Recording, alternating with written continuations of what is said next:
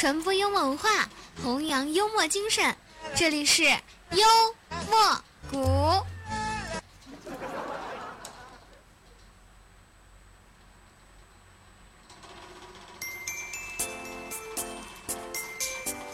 我以为用音乐又断档了。欢迎大家收听幽默谷，我是本档主播，我叫七夏。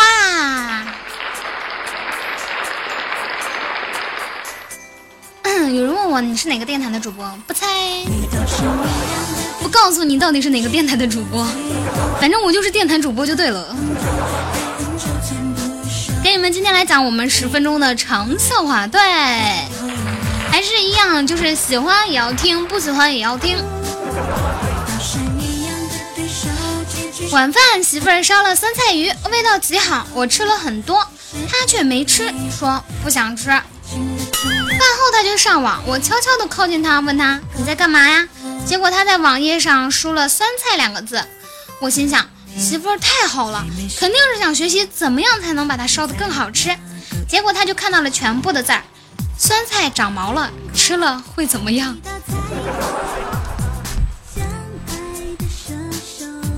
表弟要买电脑，怕被宰，于是叫我陪他一起去。到了电子城，表弟硬生生地对店员说。给我装机！店员一愣，随即暧昧的一笑，跑到店里面，隔着玻璃门冲我们边招手边喊：“大哥，进来玩玩吧，大哥！”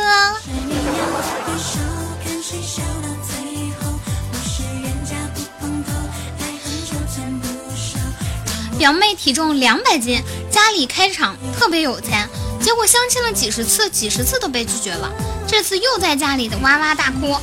他妈就安慰道：“别哭了，闺女，咱们接着相，总有一天可以找到一个贪财的。”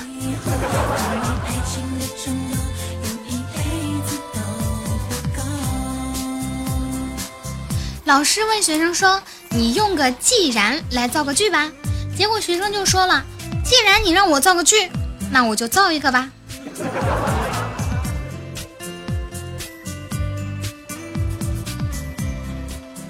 高中的时候，一个邻班同学追我们班的女神，每天都默默准备好早餐放她在桌洞里，每天都有烤肠，我都偷偷的拿走吃。某天我刚把手伸进同桌的这个桌洞，她进来看到了，我机智的说：瞒了这么久，还是没能瞒住你。然后我们就在一起。其实我觉得这招挺损的啊！如果说你们班或者说你上班的同事有人喜欢你。就是你的女朋友，就是女性朋友或者男性朋友，他在送东西的时候，你们就可以在他的桌洞里面去吃嘛，是不是？就是如果有一天真的在办桌桌桌上被这个人发现了，那很很简单，你就当是你自己，然后表白就好了。一个人在家，有人敲门，是一个快递员，手里拿着小龙虾、肯德基、麦当劳啥的。于是我就问了，我说我没有要外卖啊。结果快递员就说了，是你一个朋友圈的朋友。他手机坏了，没法分享他今天晚上吃啥了，就让我们挨家挨户给你们看看。你快看，一会儿还有十多家呢。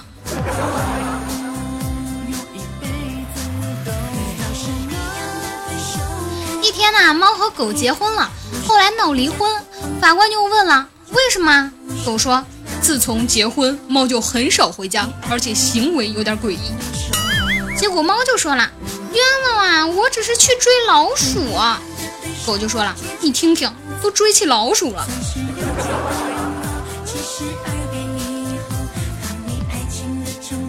想约一个女孩出来玩，可是奈何她妈妈脾气特别暴躁，打电话之前各种酝酿，于是就想说：“阿姨你好，某某某在家吗？可以叫她出来玩吗？”没想到电话接通了，是他爸爸接的，清楚的记得，脑抽的说道：“叔叔你好，阿姨在家吗？我想叫她出来玩。”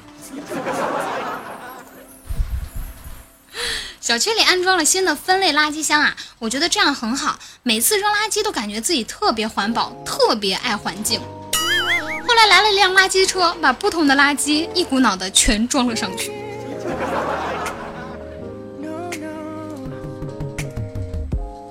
我是个热心肠啊，经常帮助别人。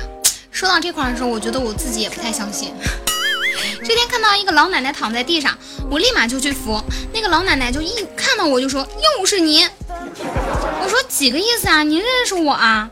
他说道：“你都上了我们老人黑名单了，你个穷鬼没事扶什么老人，耽误我们做生意。”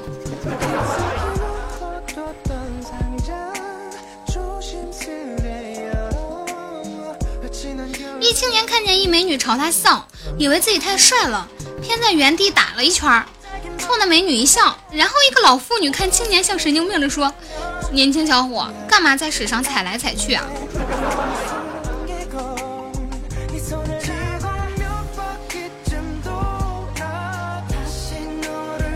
明明在上课睡觉，被数学老师发现了，老师大火，就叫明明到黑板面前来解题目。结果不会写的话，就准备当众的羞辱明明。其实明明还没走到黑板，老师就开始酸他了，成绩那么差，上课还敢睡觉，真不知羞耻，脑袋不是放在家里，整天就会睡。